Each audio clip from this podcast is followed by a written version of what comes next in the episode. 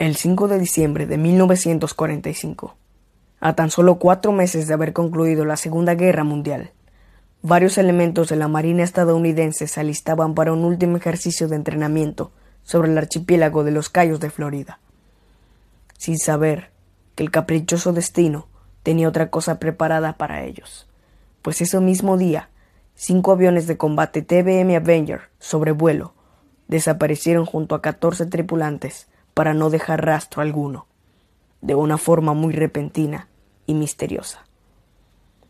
Casi de manera instantánea, completando una de las operaciones de rescate más caras hasta ese momento, un hidroavión PBI Catalina y otros dos Martin PBM Mariner de respaldo partieron con el objetivo de encontrar al grupo y reubicarlo. Pero tan solo tres minutos después de haber salido, uno de los Martin Mariner con una tripulación total de 13 personas, desapareció de igual manera.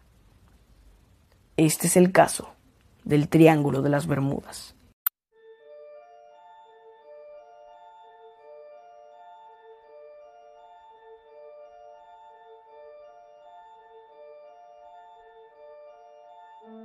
Bienvenidos a un nuevo episodio de Radio OVNI.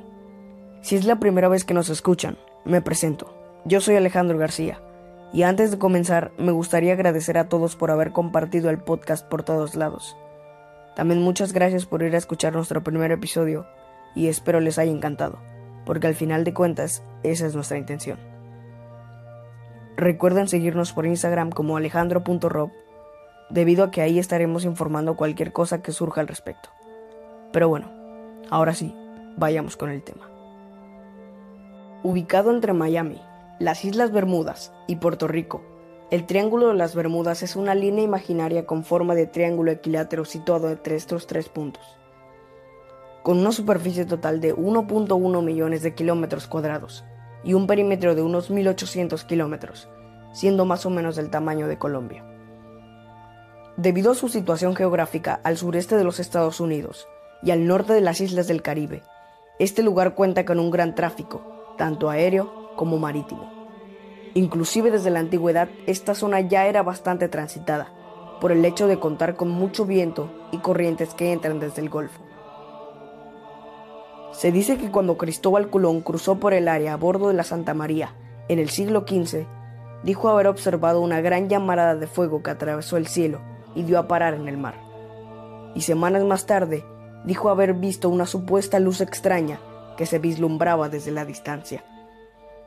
Sin embargo, el hecho que ocasionaría que la gente comenzara a hablar de él fue el que comentamos anteriormente, ya que en el año de 1950, el periodista Edward Van Winkle Jones escribió respecto a algunos barcos desaparecidos muy cerca de las Bahamas.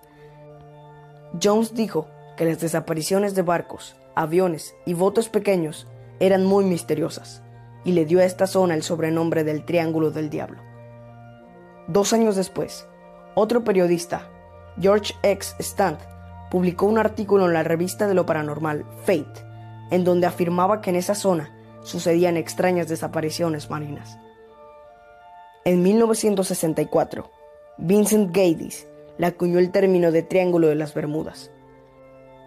Pero realmente su popularización llegaría en 1974, cuando el misterio que este lugar albergaba se transformó en un verdadero mito gracias a Charles Berlitz, un escritor de ciencia ficción que publicó el libro bestseller titulado El Triángulo de las Bermudas, en donde copió bastantes textos de Gaddis y recopiló casos de desapariciones extrañas que se habían llevado a cabo en este lugar. Casos que en la actualidad se han convertido en leyendas. Tenemos por ejemplo al Mary Celeste, un bergantín mercante que partió desde Nueva York hasta Génova el 7 de noviembre de 1872. Pocos días después de su salida, se perdería todo contacto alguno con la nave, y más tarde, el 5 de diciembre del mismo año, se encontraría sin un solo tripulante, desierto y navegando a la deriva frente a las Islas Azores en Portugal.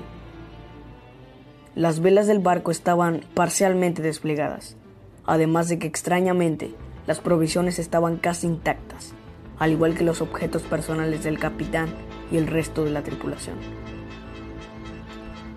Por otra parte, el 30 de enero de 1948, Un avión comercial Abro Tudor, conocido como el Star Tiger, el cual apenas había superado las 500 horas de vuelo, partió de Azores a Bermuda. A las 3.15 horas del 31 de enero, el capitán solicitó su posición a Bermuda y tras haberla recibido, estimó la llegada para las 5 de la tarde. Aquel fue el último contacto que se tuvo con el Star Tiger, pues llegó la hora estimada y el avión jamás aterrizó en Bermuda de modo que el Ministerio de Aviación Civil inició una búsqueda paralela a una investigación a gran escala. Pero jamás encontraron ni escombros, ni derrames de aceite, ni rastro alguno del Star Tiger, ni de sus 29 pasajeros. Por esta zona han habido muchísimas desapariciones bastante misteriosas, evidentemente unas más que otras, pero hay una en particular que ha llamado bastante la atención. Estamos hablando del encuentro del Ellen Austin. Un grupo de marineros se encontraban navegando por el Pacífico en un buque con el nombre de Ellen Austin, cuando de pronto pudieron divisar un barco pequeño similar a una boleta. El capitán ordenó a la tripulación alcanzar a la boleta y mandó a algunos de sus marineros para inspeccionar y ver qué es lo que ocurría. Ellos descubrieron que a pesar de que había mucha comida, e incluso la carga de madera que llevaban también estaba en perfecto estado, no había ningún tripulante. Además de que no había ningún indicio que representara que los hubieran atacado o haber corrido riesgo. Como era de esperarse, cuando el capitán se percató de todo esto, comenzó a preocuparse, por lo que le dijo a algunos de sus tripulantes que se fueran en la boleta y él se iría en el Ellen Austin. Tiempo después, la boleta comenzó a adelantarse hasta que los rebasó. El buque aceleró para poder alcanzarlos, pero cuando se reencontraron, la boleta nuevamente estaba vacía. Así que ahora, lo que ordenó fue que otros tripulantes pasaran a ella, y él iría justo al lado. Pidió que por ninguna circunstancia se alejaran y que estuvieran pendientes de lo que ocurría.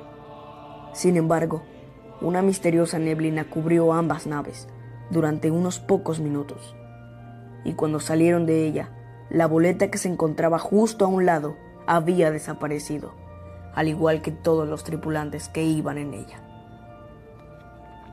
Con esta premisa, es casi imposible no sentir una clase de admiración hacia este lugar, pero triste y lamentablemente, al igual que el Alejandro de 8 años, muy probablemente ustedes también se lleven una gran decepción. Y es que, a pesar de que este lugar alberga muchas historias de interés, en su mayoría no son nada más que múltiples exageraciones de la realidad. El mismísimo Charles Berlitz, quien fue el encargado de dar a conocer la zona, admitió que muchas de las historias que contó las modificó para hacerlo parecer más desconcertante. Desde decir que las desapariciones sucedieron en climas tranquilos, cuando en realidad sucedían durante tormentas y huracanes, hasta simplemente inventar por completo una historia. Sin dudas, el relato más conocido sobre el Triángulo de las Bermudas es la desaparición de los cinco aviones Avengers, e incluso esa historia está modificada y mal contada. La realidad es que el único piloto con experiencia ese día era el capitán Charles Carroll Taylor, quien acumulaba un aproximado de 2.500 horas de experiencia en la guerra, quien por cierto ese día llegó tarde, por lo que el vuelo se tuvo que retrasar. En segundo punto, el capitán Taylor no tenía ningún conocimiento sobre esa zona. Incluso los principiantes quienes apenas completaban 300 horas de vuelo tenían una mejor ubicación del área. Además de que la misión principal era aprender la navegación por estima, la cual requiere calcular la posición por el transcurso del tiempo. Debido a todo esto, sumado con la ignorancia de quien estaba al mando, finalmente a las 15.40 horas, se pudieron captar varias transmisiones de los aprendices señalando que no tenían ninguna sola idea de dónde se encontraban, y también aseguraban que sus brújulas habían roto. El capitán trató de activar su transmisor, pero al parecer no se pudo captar ninguna señal. Tiempo después, el escuadrón dio una vuelta hacia el este, creyendo que si giraban hacia allá podrían aterrizar, pero al ver que no se acercaban a nada, el capitán ordenó dar una vuelta extra otra vez al este, sin saber que si hubieran girado al oeste desde un principio, el combustible no se hubiera terminado, y muy probablemente hubieran aterrizado a salvo. Y sobre el hidroavión, finalmente se concluyó que una fuga de combustible le provocó una explosión. Misterio resuelto. Muchos factores combinados que permitían que algo saliera mal. Y recordemos lo que dice la ley de Murphy. Si algo puede salir mal, es porque algo va a salir mal.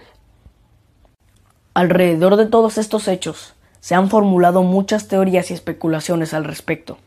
Desde la existencia de burbujas de metano que salen desde el subsuelo y provocan las inundaciones, hasta algunas teorías más ilógicas, como la formación de puentes de Einstein-Rose intermitentes. A pesar de que en su mayoría las historias estén modificadas y altamente exageradas, uno de los pocos hechos que son reales sobre este sitio es que por alguna extraña razón que aún se desconoce, el campo magnético de la Tierra es distinto aquí. Sea cual sea la realidad de estos hechos, no cabe duda que el Triángulo de las Bermudas se ha convertido en uno de los lugares más emblemáticos de nuestro planeta.